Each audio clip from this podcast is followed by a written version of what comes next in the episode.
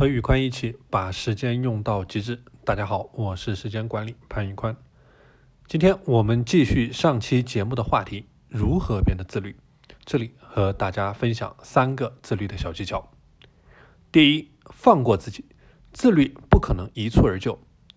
经常有人会给自己立一个目标：从明天开始，我要变得自律；从明天开始，我要放弃一切大吃二喝；从明天开始，我要戒掉一切游戏、小说、电视剧；从明天开始，我要每天工作十四个小时。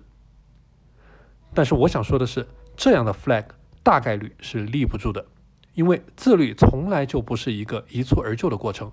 除非是你的人生经历了重大的变化，你的人生观和价值观被重构，否则你不可能无缘无故的去彻底改变你几十年的生活习惯。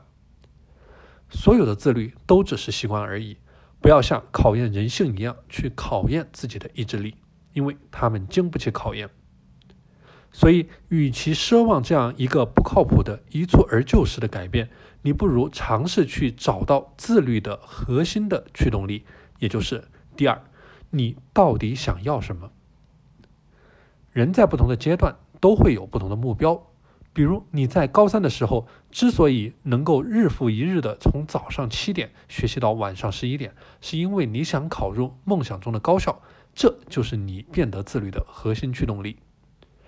找到了你真正想要的什么，你会发现不需要立任何 flag，不需要别人的监督，也不需要各种方法技巧，你都能够实现自律。以我现在做自媒体举例，我每天会保持在十三个小时以上的高强度工作。为了写好一篇文章，我会从头到尾反复修改十遍以上。吃饭、洗澡的时间我也不会浪费，会用来收听优秀创作者的音频节目。我的生活没有节假日，没有周末，每天都是在日复一日的坚持。整个过程虽然很苦，但是并不觉得疲惫，因为我非常清楚，做好自媒体，这就是我想要的。而要做成这件事，我必须把自己去挑战我个人的极限，因为没有退路。人前静如佛，人后练成魔。找到你到底想要什么？有目标的去死磕，去挑战极限，去突破极限。第三，身体是革命的本钱。好身体是一切自律的资本。换句话说，没有身体，你连吃苦的资格都没有。在我的理解当中，只要还能健康的活着，无论你处在什么样的境遇，哪怕是最低的低谷，你都有机会去翻盘，去站上自己从未站上过的高峰。我现在养成的习惯是：第一，保持固定的起床和睡眠时间；第二，每餐七分饱，一百七十八厘米的身高，体重控制在六十八公斤的标准体重；第三，每天运动，每两次有氧运动后搭配一次无氧运动。除了参加物理上的运动，我也会定期学习一些锻炼方面的知识，以确保我都是在以正确的方式进行锻炼。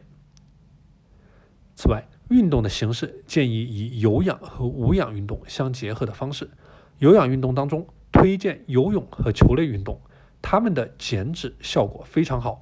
我之前正是靠着每天坚持游泳加控制饮食，成功减脂十公斤。